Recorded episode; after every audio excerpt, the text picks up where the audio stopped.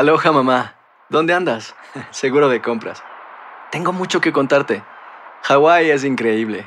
He estado de un lado a otro con mi unidad. Todos son súper talentosos. Ya reparamos otro helicóptero Blackhawk y oficialmente formamos nuestro equipo de fútbol.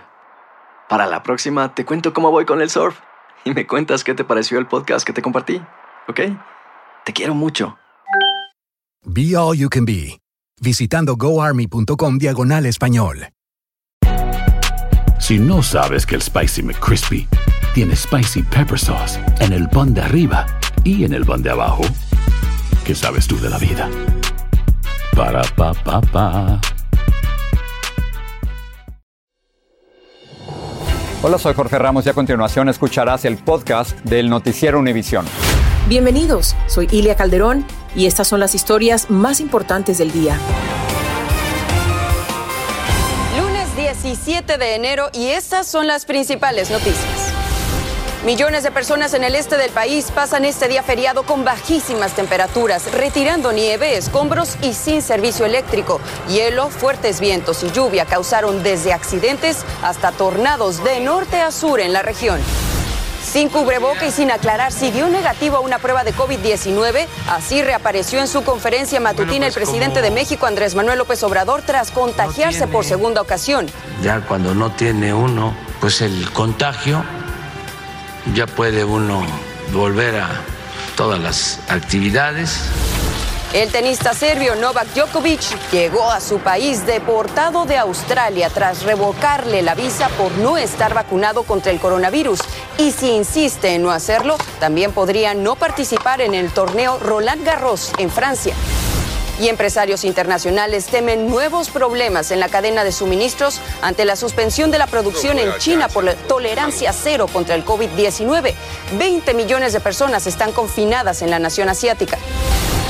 Este es Noticiero Univisión con Jorge Ramos e Ilia Calderón. ¿Qué tal? Muy buenas noches, bienvenidos. Les saluda Paulina Sodi. Vamos a arrancar con las noticias de esta noche y comenzamos con los estragos causados por la gran tormenta invernal que azota el este de los Estados Unidos, desde Maine hasta Florida. Varias pulgadas de nieve cubren algunas ciudades del noreste, por lo que muchos habitantes están trabajando retirándola de las puertas de su casa y también de las calles de sus vecindarios. El pavimento resbaladizo ha causado varios accidentes y el panorama luce sombrío porque otra tormenta podría volver a arruinar el próximo fin de semana. Pablo Gato nos amplía. La tormenta fue una pesadilla para más de 100 millones de personas, desde tornados en Florida que destrozaron decenas de casas, hasta nevadas por la costa este que llegaron al estado de Maine. Solo algunos se aventuraron a salir. La mayoría de las calles estaban desiertas y los autos se tiñeron de blanco. Muchos se pasaron el día quitando nieve, como José Márquez, que paleó en su casa y ayudó a otros. ¿Tuvo que palear mucha nieve? Sí, bastante, sí, bastante. ¿Cuánto tiempo? Pues ocho horas, como lo estoy diciendo, y seis hoy. Árboles derribados en las carreteras y en zonas residenciales. Y la nieve convirtió manejar en las autopistas en una peligrosa aventura. Y tras la nieve vino la lluvia, y tras la lluvia un intenso frío que produjo muchas capas de hielo muy peligrosas tanto por la posibilidad de resbalarse como por accidentes en carretera. El frío congeló ríos y lagos, como en Pittsburgh, Pensilvania. Decenas de miles de personas se han quedado sin electricidad. Mientras, entre ayer y hoy, ha habido más de 4.000 vuelos cancelados. Muchos tuvieron que dormir en el aeropuerto. Nieve, lluvia congelada, hielo y viento se juntaron en una misma tormenta que muchos tardarán en olvidar. Hoy, Washington intenta recuperarse de un frío que alcanzó los 17 grados Fahrenheit u 8 grados centígrados bajo cero, más el viento. Para el Saturce, regresar a casa desde el trabajo fue una auténtica odisea. Una hora, eh, una hora y media y uno no aguanta, se va a frizar y le va a pegar pulmonía estar esperando tanto el bus. Sí, es muy difícil. Como Elsa, para millones de personas la tormenta se convirtió en una angustia. Pero este perrito tuvo su día de suerte. Se quedó varado en un lago congelado y antes de perecer por las gélidas temperaturas cerca de Syracuse, en el estado de Nueva York, unos valientes bomberos lo rescataron y le salvaron la vida. En Washington, Pablo Gato, Univisión. Y este mal tiempo severo dejó sin energía eléctrica a miles de habitantes de 11 estados. El peso de la nieve y los árboles derribados por el viento dañaron el cableado eléctrico y tanto Carolina del Norte como Carolina del Sur están entre los estados más afectados del país. Crelis Verdejo nos reporta en vivo desde Raleigh, en Carolina del Norte. Te saludo, Crelis. Adelante con tu reporte. Así es, Paulina, buenas noches. En el estado de Carolina del Norte, la tormenta invernal trajo bastante lluvia helada y también una acumulación de nieve que llegó en algunos condados hasta dos pulgadas y quién sabe más. Sin embargo, lo que las autoridades temen en ciudades como Radi, que no se vio una acumulación significativa de nieve, es la acumulación, mira, de hielo en las carreteras. Y es que en las últimas horas se han reportado más de 200 accidentes de tráfico debido al hielo negro y las autoridades entienden que esto podría aumentar en las últimas horas a las temperaturas descender y algunas carreteras permanecer mojadas. Esto podría traer nuevamente hielo negro en algunas carreteras. Es por esto que las autoridades nuevamente le insisten a la ciudadanía a que permanezcan en sus hogares, aunque ya la tormenta haya pasado, puesto que el hielo negro se podría desarrollar nuevamente en algunas regiones. Y Paulina, también todo este panorama está afectando lo que serían las reparaciones en el tendido eléctrico. Y es que la compañía Duke Energy informó que inicialmente más de 68 mil de sus clientes perdieron el servicio eléctrico. Nosotros hoy nos comunicamos también con esta compañía y ellos nos indicaron que ya a esta hora esa cantidad descendió a unos 15 mil clientes sin energía eléctrica. Sin embargo, nos mencionaron que entienden que en algunas zonas esto podría perdurar, Paulina, por varios días. Pues estaremos atentos a esta situación. Muchas gracias por el reporte, Crelis. Muy buenas noches. Señores, hablemos ahora de la pandemia porque Estados Unidos ya registró lamentablemente más de 850 mil fallecidos por COVID-19. Con los aumentos de contagios por la variante Omicron, el condado de Los Ángeles está reportando la mayor cantidad de personas fallecidas en casi un año, mientras que muchas personas se quejan de una gran demora para recibir los resultados de sus pruebas de detección de COVID-19. Romy de Frías nos informa desde Los Ángeles.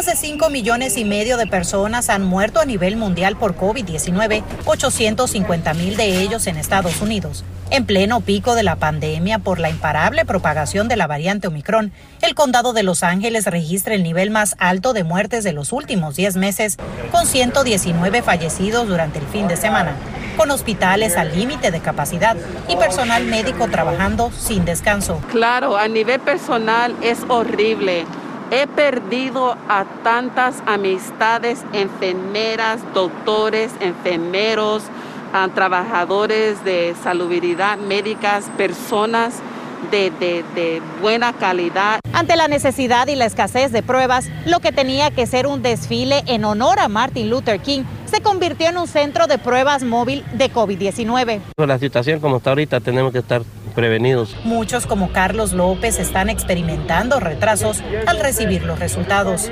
La semana pasada nos hicimos el lunes una, una un test y hasta ahorita no hemos, no hemos recibido nada. Porque hemos ido a otro lado y a veces ni mandan las pruebas, nomás lo engañan a uno. Por eso Sandra Franco llegó desde las 6 de la mañana con su familia. Esta parte que está difícil, eh, no la dan rápido y por los niños de la escuela nosotros las queremos rápido porque si no llevan la, la prueba no los dejan entrar aunque tengan la vacuna. Y aunque la meta es mantener las escuelas abiertas, los CDCs en su guía más reciente aconsejan cancelar los deportes de alto contacto y actividades extracurriculares como las bandas de música.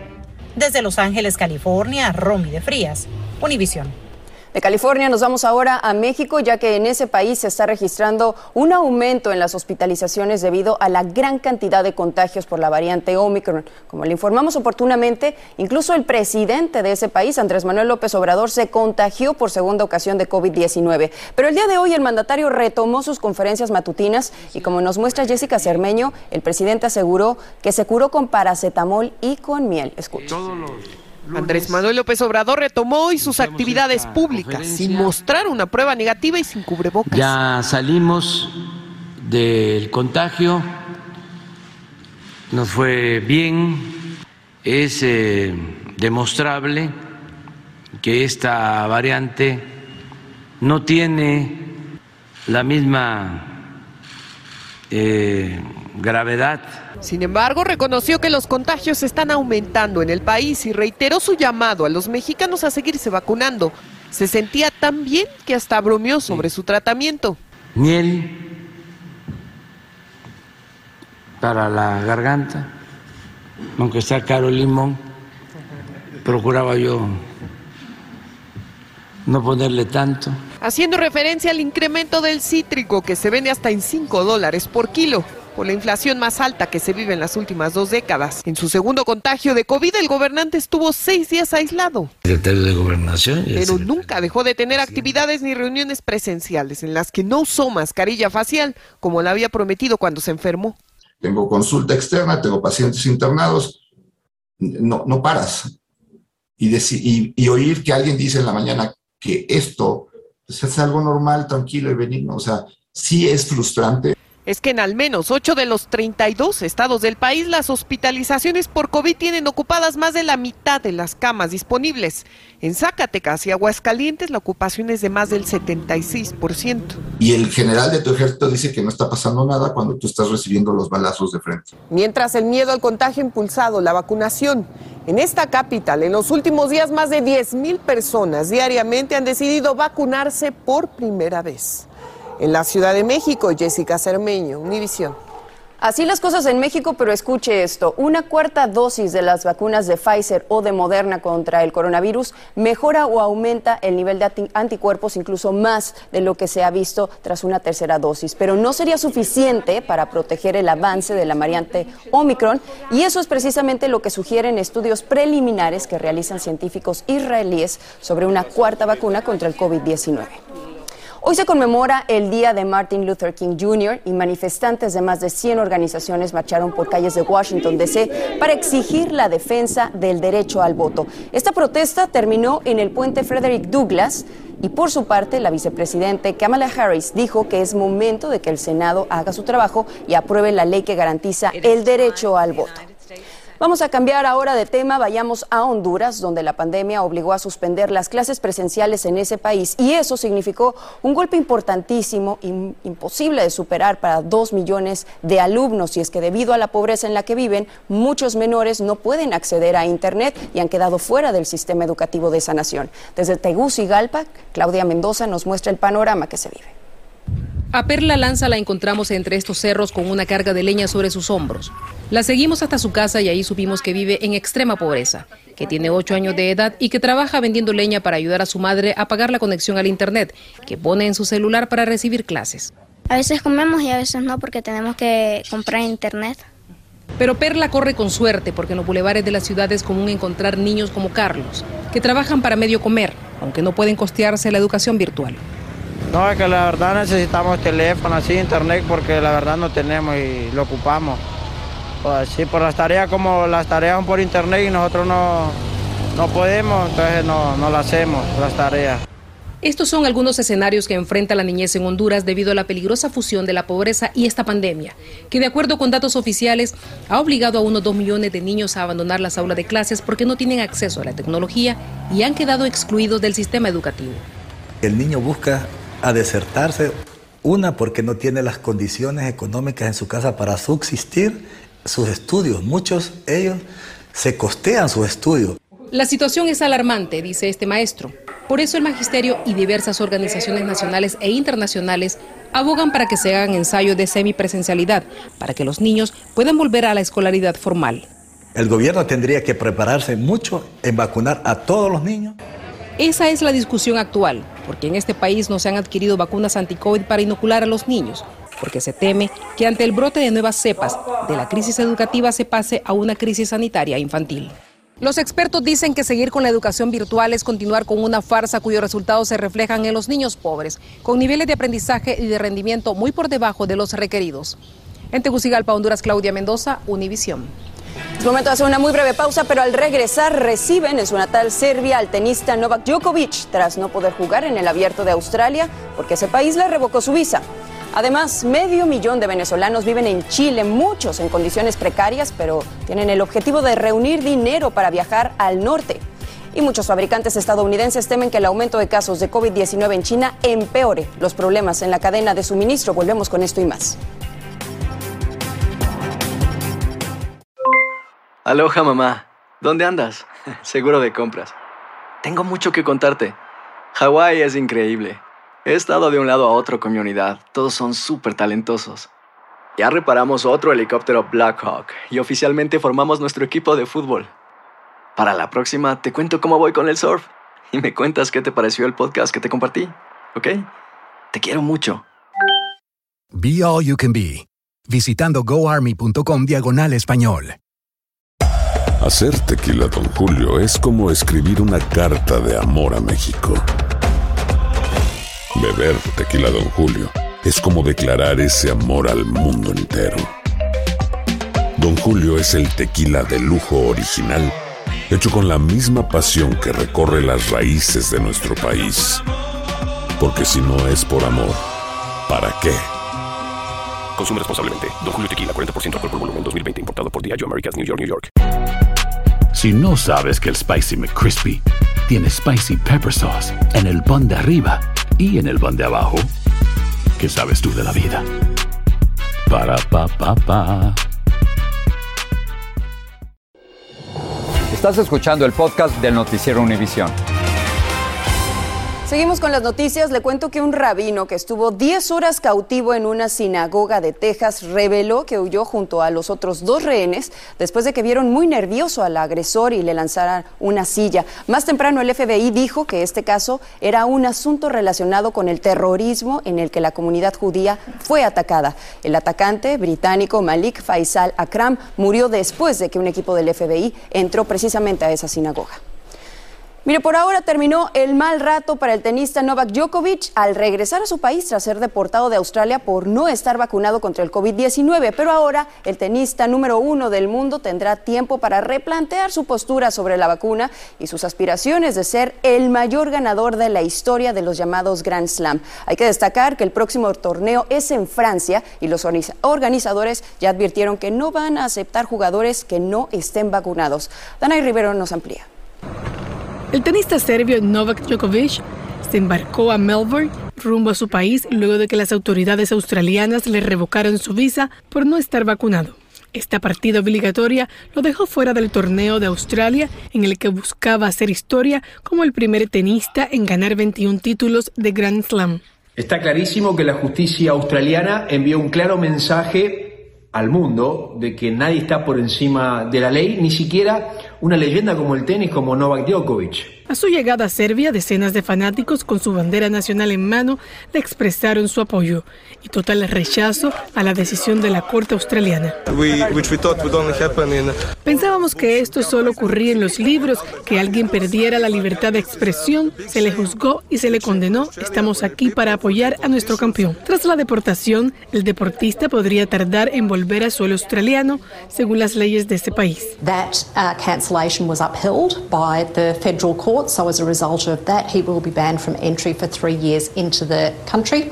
Y es que no estar vacunado fue una de algunas faltas consideradas en la decisión tomada por la Corte. Colocó información falsa cuando ingresó a Australia y además eh, admitió haber conseguido una entrevista en persona a un periodista el pasado 18 de diciembre sabiendo que tenía coronavirus. Todo eso ha puesto a Novak Djokovic en la lupa del mundo deportivo.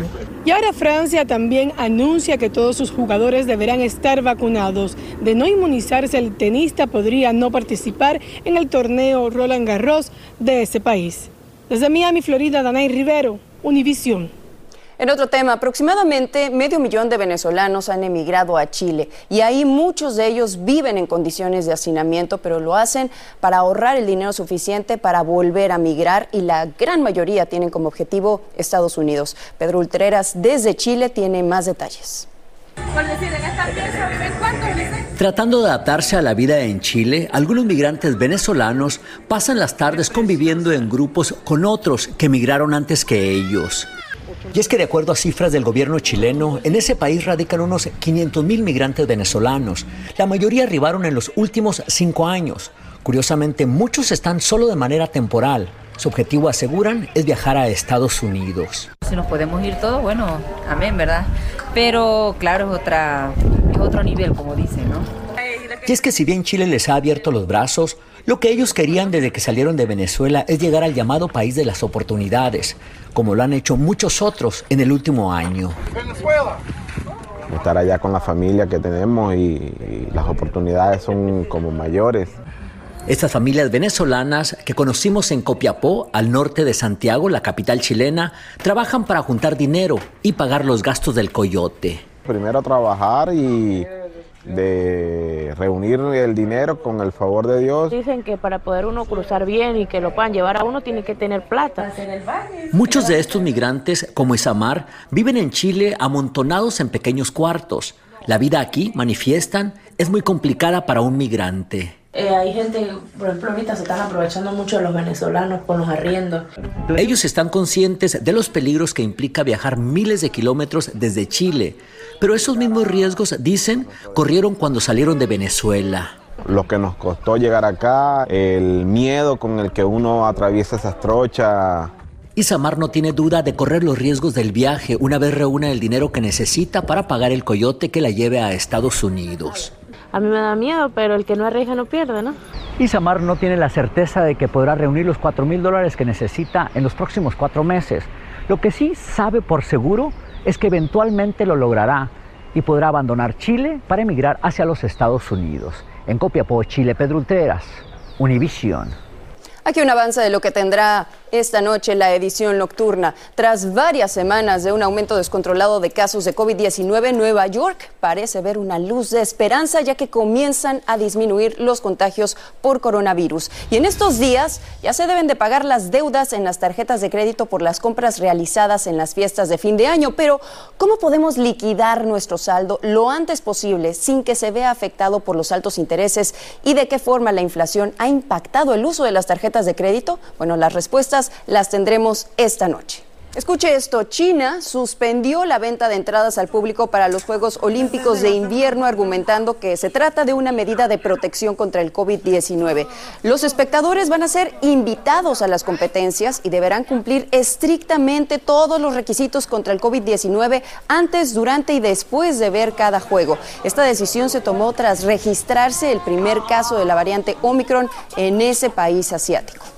Y cuando la crisis de la cadena de suministros pues parecía encaminada a tratar de resolverse, surge un nuevo tropiezo. China, la gran fábrica del mundo, lanzó una nueva ofensiva contra la pandemia para frenar la propagación de la variante Omicron y eso incluye la suspensión de la producción en fábricas y también la entrega de mercancía en los puertos. Luis Mejid nos explica sobre el impacto de esta medida para los consumidores de todo el mundo.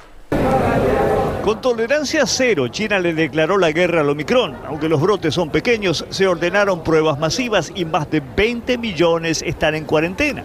Escuche bien, porque la lucha contra el virus del otro lado del mundo puede terminar afectándolo a usted y a su bolsillo aquí en los Estados Unidos. Hay muchos canales de distribución logísticos que siguen afectados por la pandemia, sobre todo en, el, en Asia. Muchos de esos canales podrían dificultarse aún más con nuevas cuarentenas en China, donde se fabrica un tercio de todo lo que se consume en el mundo. El hacer que un producto salga de la fábrica y llegue hasta sus manos se ha hecho mucho más complicado con la pandemia. La cadena de suministros tiene muchos eslabones y cada uno de esos eslabones está siendo afectado por el coronavirus. Los resultados son escasez, retrasos y precios más altos. Es parte de la, la pandemia, parte del mundo lo que está pasando. ¿eh? Está afectando mundialmente. Alfonso Rodríguez es uno de esos eslabones. Varios camioneros que recogen mercaderías del puerto de Oakland no vienen porque están enfermos. Y en el puerto hay también menos personal. El viernes pasado duré hasta cuatro horas parqueado para que me quitaran una carga. Cuatro horas ahí. Y la cola de troques como media milla.